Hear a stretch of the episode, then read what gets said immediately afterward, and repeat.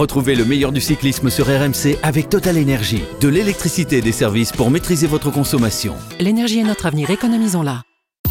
RMC. Grand plateau. Christophe Cessieux.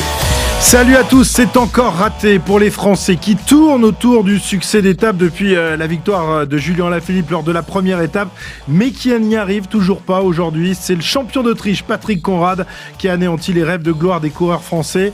Le champion d'Autriche, auteur d'un numéro exceptionnel qui s'impose en solitaire à Saint-Gaudens. Parmi les Français battus, David Godu, le leader de la Groupama FDJ, qui semblait pourtant avoir retrouvé de bonnes jambes, qui a tenté sa chance, mais qui n'est jamais parvenu à revenir sur Conrad, ni même à décrocher ses compagnons d'échappée Godu arrivé sur le tour avec le statut de leader de l'équipe de Marc Madio. Alors a-t-il les jambes et l'étoffe pour succéder à Thibaut Pinot On ouvrira le débat dans la partie de Manivelle. Une étape qui n'a euh, pas vraiment donné lieu à la bagarre pour le classement général. Les leaders ont certes accéléré dans le final, mais sans véritable conviction. Demain, en revanche, on attend Pogachar, Uran, Vingegaard et les autres pour la grande bataille vers Saint-Lary-Soulon et le col du Porté. Enfin, notre rétro-poussette du jour sera consacrée justement au maillot à poids, celui qui sacre le meilleur grimpeur du Tour de France. Ce sera le thème de la rétro-poussette du jour. Toute l'équipe de Grand Plateau est dans la place, un peu humide, il faut bien le dire, ici à Saint-Gaudens. Bonsoir, monsieur le druide. Oui, euh, bonsoir, bonsoir. Euh, beaucoup de tristesse ce soir. On, on a espéré et puis ça a fait pchit. Ben oui, comme souvent malheureusement depuis le début de ce Tour de France. Jérôme Coppel est également dans la place. Ça va mon Salut Christophe. Il a étudié le parcours de l'étape de demain. Il va tout nous dire de cette étape. Alors, ne sais pas si ce sera, si ce sera l'étape Rennes, mais euh, ça y ressemble quand même fortement. Pierre-Rive Leroux, lui, s'est intéressé à tous les coureurs. Bien dont sûr. On va parler dans un instant. Il en avait marre qu'on dise on n'attend pas Patrick, alors il est parti tout seul devant Patrick Conrad pour gagner l'étape aujourd'hui. Il est donc autrichien, porte même le maillot de champion national. Patrick Conrad a réalisé un magnifique numéro aujourd'hui sur les routes de la 16e étape du Tour. C'est la 16e étape aujourd'hui, la première de la dernière semaine de cette grande boucle 2021. Le peloton, qui est encore une fois sous la pluie et dans des températures pas très chaudes, eh bien, se dirige vers Saint-Gaudens, où sera jugée l'arrivée de cette étape tout à l'heure, après une journée de repos. J'ai un équipier de Pogachar qui vient de s'arrêter sur le côté Alors, gauche. je sais pas s'il a chuté, a priori c'est plutôt la, la chaîne qui a sauté. Mais dans cette descente, il peut tout se passer. La bagarre est lancée, plus rien ne va les arrêter. Mhm. Et il peut se passer beaucoup de choses. On le surveillait, évidemment, David Godu, et il accélère à ce moment-là avec dans sa roue Arambourou, Franck Bonamour. Juste derrière, Tom Skeyen, c'est Colbrelli euh, qui colle à la roue. Michael Matthews essaye également euh, de suivre David Godu qui accélère et qui regarde derrière lui. Si ça suit, bah, pour l'instant ça suit, mais faut plus s'arrêter maintenant. Patrick Conrad qui a compris désormais qu'il avait course gagnée. Il est à moins de 500 mètres de la ligne d'arrivée. Désormais, il a le, le sourire après avoir euh, eu le visage marqué par euh, le rictus de la souffrance. Désormais, il sourit. Il a compris qu'il allait décrocher le plus beau succès de sa carrière professionnelle. 100 mètres encore à parcourir sous la pluie. Il ne profite pas encore vraiment, mais il va pouvoir le faire dans quelques instants. Le problème, c'est que c'est en montée. Voilà, les bras levés pour Patrick Conrad, les mains sur le casque, comme Nils Polite il y a quelques jours, son coéquipier Labora qui engrange une deuxième victoire d'étape aujourd'hui. Les bras levés, les poings serrés. L'Autrichien s'impose aujourd'hui à Saint-Gaudens. RMC. Grand plateau. Voilà, très beau numéro réalisé par euh, Patrick Conrad, piégé dans, un premier temps, qui a réussi à faire le, jump sur euh, le groupe euh, de trois qui se trouvait devant lui pour revenir donc dans ce groupe avant de s'en extraire et de tenir en respect ensuite tous les poursuivants lancés à ses trousses. Un coureur habituellement réservé au travail d'équipier de, Sagan et qui, comme Polite, il y a quelques jours, Pierre-Yves, a su profiter du, retrait de, son leader. hein. Ouais, c'est vrai que sur ce tour, les besogneux, les serviteurs sont récompensés. Tu le disais, Nils Polite à Nîmes, il y a eu Sepkus aussi en Andorre. Et bien là, c'est Patrick Conrad, habitué aux places d'honneur, qui euh, lève les bras à Saint-Gaudens régulièrement à la planche depuis 4 ans pour euh, Peter Sagan. Patrick Conrad ne compte que deux victoires pro, deux titres de champion d'Autriche, mais il a terminé deux fois dans les dix premiers du Giro. C'était en 2018 à la 7 place et puis en 2020, 8e battu par Molema. Il faut le rappeler, samedi, euh, le coureur de Labora a décidé d'attaquer à 76 km de l'arrivée pour revenir sur le groupe de tête alors que David Godu hésitait à réagir. Conrad ramène à l'Autriche son premier succès depuis 2005 sur le tour. Un certain, messieurs, Georges Touchnig. Ah bah oui, vous en souvenez pas très bien. hein. C'était tout près d'ici pourtant, à Axe 3 domaines. Voilà, Patrick Conrad qui euh, s'impose donc euh, ici à Saint-Gonin. Une nouvelle fois, euh, Cyril, Jérôme, l'étape s'achève par la victoire d'un homme en solitaire. C'est pas la première fois, c'est même la, règle sur ce Tour de France, alors que ça arrive très peu souvent dans les éditions précédentes. Si on enlève les sprints que Mark Cavendish a gagné ou Merlier et bien sûr le contre-la-montre que Pogacar a gagné, aucune, toutes les échappées qui sont allées au bout sont jamais arrivées groupées en fait. C'est toujours un homme seul qui a remporté la victoire. C'est quand même assez dingue. Ça doit faire 10, euh, 10 échappés qui vont au bout, mais des hommes en solitaire gagnent l'étape. C'est quand même assez impressionnant. Et c'est, ça nous laisse augurer de belles choses pour, la fin de ce tour, parce que ça veut dire que d'une, les échappés vont au bout, mais qu'en plus, il y a encore la bagarre dans cette échappée pour aller chercher la victoire d'étape. Ça veut bien dire que la course, elle a du mal à être contrôlée derrière quand même, que ce soit dans le peloton parce que les échappés vont au bout, ou même à l'intérieur de, de cette échappée où ça bagarre vraiment. Ouais, ça a encore bagarré une euh, nouvelle fois pendant de très longs kilomètres, Cyril, pour, pour prendre la bonne échappée. Ils, veulent vraiment aller la chercher. On les comprend, on est sur la plus grande course au monde. Hein. Ben, tout le monde veut aller chercher la gagne euh, d'étape. Tout le monde veut essayer d'être dans le, dans, dans, le bon coup. Ce qui fait que les coureurs font énormément d'efforts. Ils vont sur un premier coup, sur un deuxième. Le troisième, ils y vont pas parce qu'il faut qu'ils récupèrent. C'est un équipier qui va y aller. Et puis, on se remet au charbon. Et puis, à un moment, ben, ben un moment, c'est bien obligé de, de partir. Et, et, là, il faut pas rater le coup. Et aujourd'hui, eh bien, euh, on a eu la chance quand même dans ce premier coup d'avoir euh, cinq Français, mais la course s'est déroulée en, plusieurs étapes. Et puis euh, mal, malheureusement, malheureusement, eh bien, on ne fait pas de tilt. Et, et, là, moi, je me dis que quelque part, un coureur comme Godu euh, est passé à côté parce que à certains moments, il faut oser, comme l'a fait Conrad. Conrad, il est sorti du groupe Godu, il est revenu sur le groupe de tête où il y avait Fabien Doubet. Et à partir de ce moment-là, eh bien, il avait pris les rênes de la course, il avait pris les responsabilités, et David Godu eh bien, n'a pas réagi suffisamment tôt pour pouvoir revenir sur le groupe de tête. Il faut reconnaître, Cyril, qu'à ce moment-là, on se dit, Patrick Gourad, euh, il est fou de tenter ouais, quelque Jérôme chose comme le dit euh, dans le direct d'ailleurs. Hein. Oui, mais David Godu le pense d'ailleurs. Ben David Godu le pense à ce moment-là. Il se dit, c'est trop tôt. effectivement, sauf qu'on se rend compte d'une chose, c'est que sur ce tour, rien ne se passe comme on a l'habitude de le voir par rapport au code ou par rapport aux normes. C'est-à-dire que on est sorti, on se retrouve devant à 40 secondes et les coureurs ont tellement fait d'efforts pour être dans l'échappée qu'ils peuvent plus boucher le trou derrière. Oui, il aurait fallu, et là, c'est là aussi David aurait dû oser se comporter en patron, en chef. Dans la dernière ascension, il attend 1 km 9 pour essayer de revenir sur Conrad. Là, dans ces cas-là, il faut sortir une borne plus tôt. Il fallait absolument basculer. Et là, David n'a pas eu la présence d'esprit ou l'opportunité de choisir le bon moment pour réagir. Pourtant, bah, ils étaient euh, placés, les, Français. Ils étaient cinq, tu le disais, Cyril, dans le bon coup. Doubé, Perrichon, Bonamour, Cosnefroy et David Godu. On va s'intéresser au cas Godu dans, quelques instants. Celui qui nous a fait euh, finalement le plus plaisir, c'est Pierre-Luc Perrichon, coéquipier de, Guillaume Martin chez Cofidis, qui a tenté sa chance pour la deuxième place dans le final, mais qui échoue finalement à la quatrième place. Euh, il, était mou du genou, comme tu disais tout à l'heure. Dans le final, il a, il a tout donné, mais il était au bout de, de, de son effort. Pierre-Luc Perrichon, malgré tout, voilà, il a tenté le, le coup pour aller chercher la deuxième place, Jérôme on peut pas lui en vouloir. Hein. il, a tout fait. Mou du genou, il fait quatrième de l'étape quand même. Il est devant, il fait oui, quatrième de Cyril est très très très sévère. Et il se fait sauter euh, vraiment à 10 mètres de la ligne par euh, Colbrelli et Matthews. Donc pour un rien, il terminait deuxième de l'étape. T'es sûr qu'il y avait qu'à 10 mètres, il n'était pas encore en tête? Ouais, peut-être, peut-être. C'était même 5 mètres. Donc non, il fait quand même une belle étape. Et... Mais lui, par exemple, il a euh, parfaitement couru par contre dans cette échappée. Alors déjà, il a les jambes pour prendre l'échappée, mais ensuite, il est lâché dans la, la, dernière ascension, la smure de 800 mètres. Il revient, tout de suite, il attaque et il se fait reprendre à 5-10 mètres de la ligne. Il a vraiment euh, optimisé sa, journée du mieux qu'il pouvait avec les jambes qu'il avait. Alors, il n'est pas bien payé en prenant une quatrième place, même si c'est génial, parce qu'il aurait pu euh, faire deuxième pour, euh, pour 10 mètres. Mais il a, il a bien couru, il nous a fait plaisir. Et moi, je vais quand même souligner aussi le, cinquième de l'étape. hein, Franck Bonamour, c'est quand même son quatrième top 10 depuis le début du tour. Donc, c'est vraiment la révélation. On en parle tout de suite de Franck Bonamour, effectivement, qui termine à la cinquième place. Le jeune coureur de la formation BNB Hotel, qui est la, la seule véritable bonne surprise française de, ce Tour de France.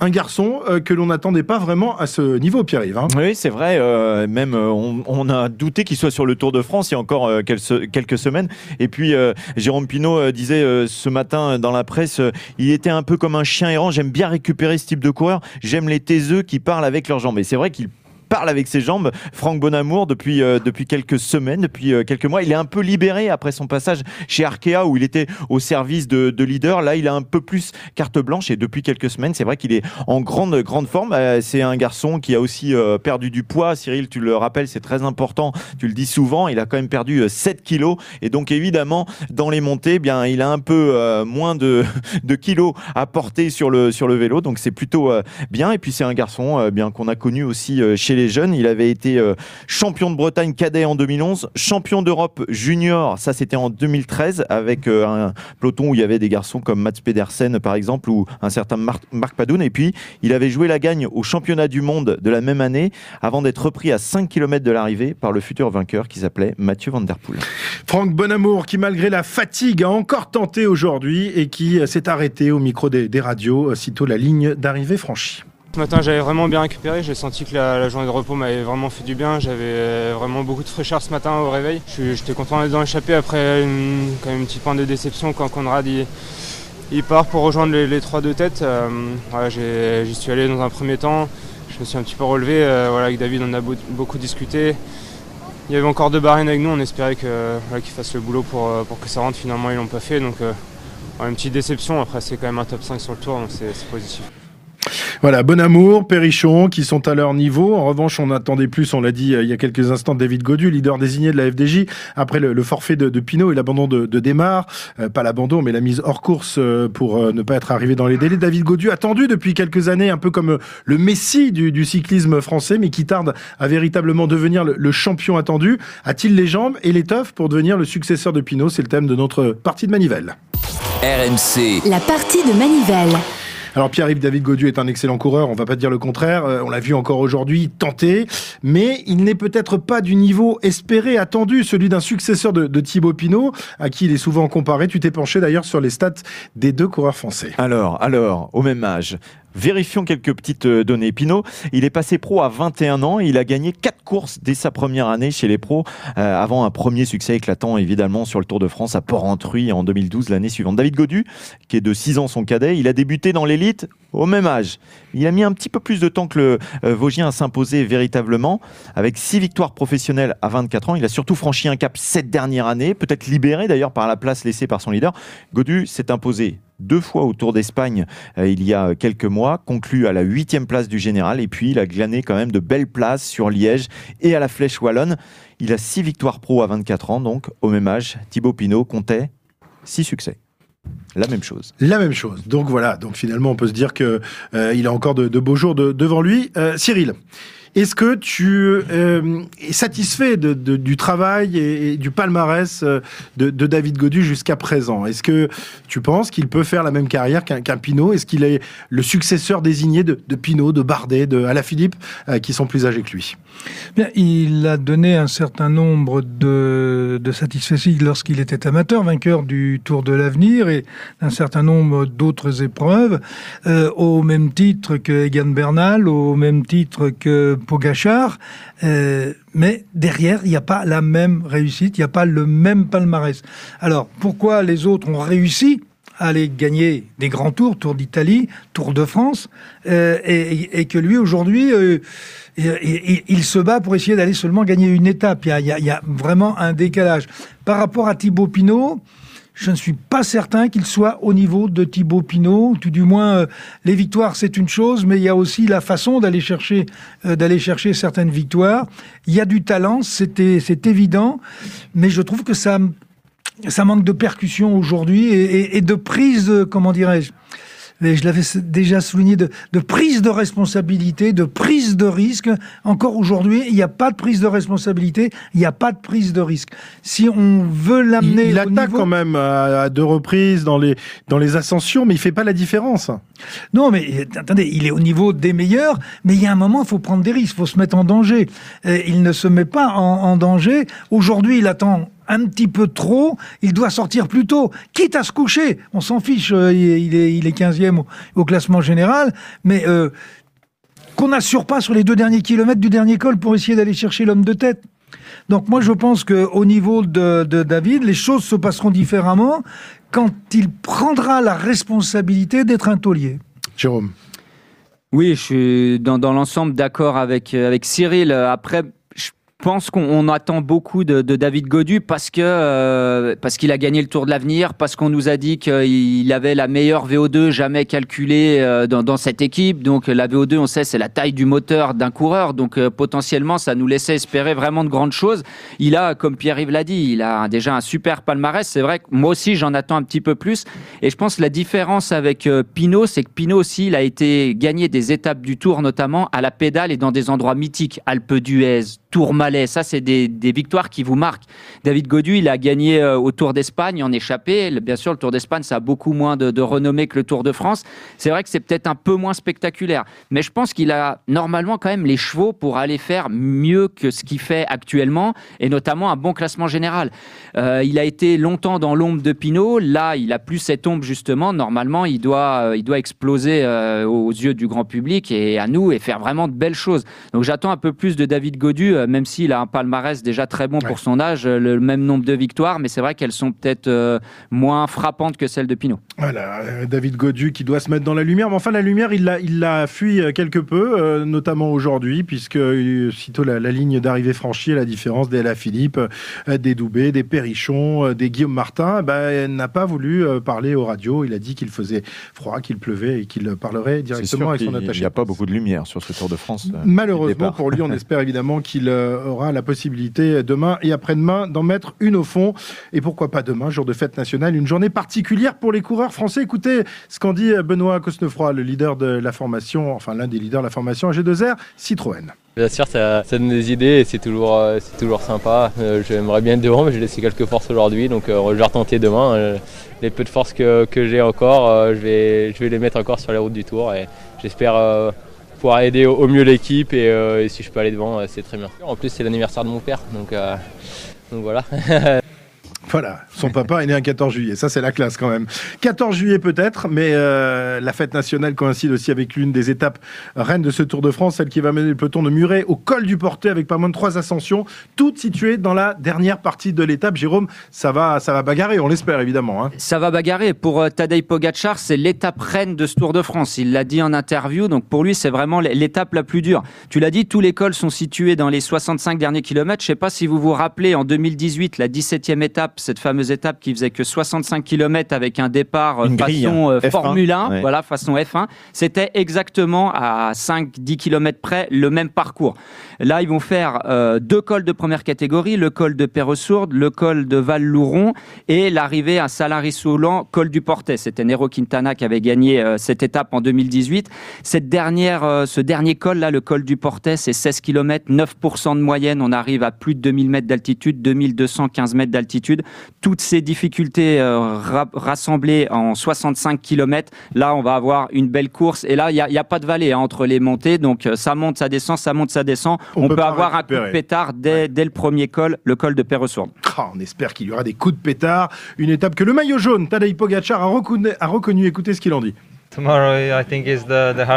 Demain, je pense que ce sera le jour le plus difficile sur le tour, mais je suis prêt. J'ai pu faire la reconnaissance des deux prochains jours. Je connais les montées et c'est mieux si je ne reste pas assis. Je ne suis pas inquiet pour demain, mais ce sera très dur. Il n'est pas inquiet quand même, hein, pas Il a quand même ajouté dans, cette interview euh, J'ai fait des reconnaissances, j'aurais pas dû.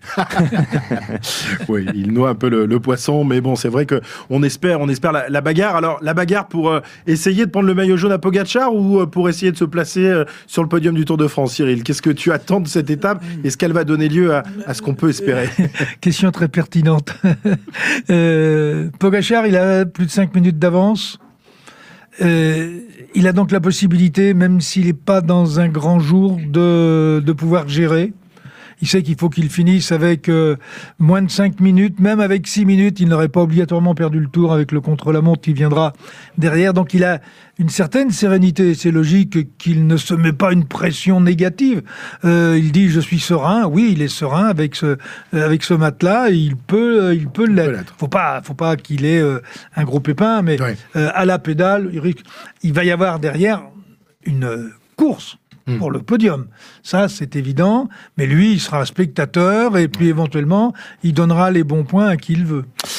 Cette 17e étape qui devrait également donner lieu à la bagarre pour le maillot à poids, classement dominé pour l'instant par Wood Pouls avec 74 points, mais ils sont 4 à se tenir en 10 points. Il y a Pouls, mais aussi Woods, Quintana et Van Aert. Rapidement, avantage à qui Messieurs ah, Je dirais Quintana. Quintana pour toi Pareil. Pareil. David Godu dans une grande échappée qui va aller chercher tous Ouais, les points sur les il deux jours à venir. point pour l'instant. ou deux- Il a deux ou 6 trois. points. Il a ah, 6 il a points. 6 points par Une contre. grosse échappée. On sait jamais. On sait jamais. hein, Il y a avec des beaucoup, beaucoup de points. Tu Il avais misé sur. Godu aujourd'hui. Oui, j'ai bien fait encore. hein. Voilà. Le maillot à poids qui est le maillot préféré des Français. euh, ce maillot à poids dont Pierre Amiche nous raconte la saga aujourd'hui dans sa rétro-poussette. C'est à Zandvoort, en Hollande, que se déroule le championnat du monde de cyclisme. André Darrigade est le plus rapide au sprint. la rétro-poussette. Il fait désormais partie de l'imaginaire cycliste. Celui qui le porte a réussi son jour, celui qui le gagne a réussi son tour. Le maillot à poids. Les plus grands cyclistes l'ont porté, les plus incroyables grimpeurs l'ont gagné, et certains en avaient même fait un objectif unique et ultime. Bahamontes, Virenque, Van Impe, Herrera, Jalabert, à chacun sa technique, à chacun son style, mais tous ont connu la folie des poids. Pourtant, l'histoire du maillot de meilleur grimpeur est complexe. D'abord, le meilleur grimpeur du Tour est désigné par le journal Lotto. De 1905 et Potier à 1932 et Trueba, c'est bien Desgranges qui décide. En revanche, dès 1933, cette fois, ce sont des points qui sont attribués. Et Trueba confirme bien qu'il est le meilleur grimpeur. La puce de Torre la Vega, sixième du Tour de France, est le premier à remporter ce nouveau trophée. Une consolante qui va peu à peu récompenser presque systématiquement le vainqueur du Tour. En 38, Bartali. En 39, Maes. 48, 49, Coppi. Bartali encore lui, puis 52 avec Coppi. Et finalement, ce classement est totalement délaissé par les tricolores. Vieto, Bobet, Gemignani sauve l'honneur, mais de 1933 à 1977 et en 44 éditions, ils ne sont que trois à être couronnés roi des cimes à domicile. Alors pourquoi un tel désintérêt et une telle traversée du désert? Eh bien pour deux raisons majeures. La première, l'alliance belgeo-espagnole, Bahamontes, Jiménez, González, Merckx, Vandim, Torres, de 58 à 75, 16 victoires se divisent entre deux pays. Bahamontes, à lui seul, dégoûte tous les autres et remporte 5 fois le classement de la montagne en 7 ans. L'aigle de Tolède est bien le roi de la montagne. Rien à faire, Bahamontes est parti. Tout d'abord, il a pris 20 secondes. Puis, en un autre kilomètre, il a pris encore 20 secondes. C'en est trop, on ne laissera pas Federico Bahamontes avec une telle aisance au sommet de la côte. D'ailleurs, Federico Bahamontes voulait-il attaquer là, alors que nous sommes encore à 150 km de l'arrivée Certainement pas. Bahamontes arrive vraiment à l'arracher à l'énergie, l'aigle de Tolède comme on l'appelle, arrache littéralement son vélo, sprint dans les derniers lacets où nous avons vu peiner les Belges, les Français, les Italiens et les autres Espagnols. Bahamontes est en train de doubler Brancard qui ne veut pas se laisser doubler. Sur la ligne d'arrivée, Bahamontes. Bahamontes s'est mis hors de portée et il remporte facilement cette étape avec 1 minute 32 secondes d'avance sur Raymond Poulidor. C'est un véritable exploit qu'accomplit là Federico Bahamontes, le doyen du Tour, âgé maintenant de 35 ans, un doyen qui n'a sans doute pas renoncé à remporter une deuxième fois le Tour de France. L'autre explication, moins glorieuse, est que ce classement n'offre aucun maillot distinctif jusqu'en 1975. Alors à quoi bon gagner si l'on ne peut pas parader? En 75, cette fois, un sponsor s'impose et un maillot se crée. Le design d'ailleurs s'inspire de la tenue d'un pistard redoutable, Henri Lemoine. Alors le maillot, qui deviendra mythique, se fait blanc à pois rouge. Et désormais, les Français le désirent, le veulent, et le premier à le décrocher comme un symbole a un nom drôlement espagnol. En fait, il est même tout simplement espagnol, naturalisé français. Mariano Martinez est le premier tricolore à ouvrir la vanne. Derrière, suivent les grands grimpeurs des années 70 et 80, Bernard Vallet, ou encore le plus surprenant Raymond Martin vient de changer de braquet, le petit saut de chaîne ici, c'est reparti, et va maintenant arriver pratiquement sur la ligne. Bernard dans moins de 30 secondes maintenant l'arrivée de Raymond Martin, 300 mètres, c'est bien ça. Alors attention pour Martin, 8.04 de retard au général, grand exploit de cette étape pyrénéenne. 24 heures qui seront marquées et par l'abandon de Bernard Hinault. Bonsoir Bernard, si vous regardez ces images, vous ne pouvez qu'applaudir également l'arrivée de Raymond Martin ici à Bichon. Top pour Martin. Martin va instaurer malgré lui une nouveauté, un vainqueur du classement de la montagne qui ne joue pas la victoire finale. Mais le véritable âge d'or tricolore pour ce maillot débute dans les années 90. Richard Virenque, trop faible en contre-la-montre pour espérer remporter le tour, en fait une consolation majeure et il le décroche sept fois. Ce maillot devient alors l'unique satisfaction du vélo français et quelque part aussi l'unique succès majeur de Richard Cœur de Lion. Les petits pois, les petits pois, les petits pois, c'est un légume bien tendre.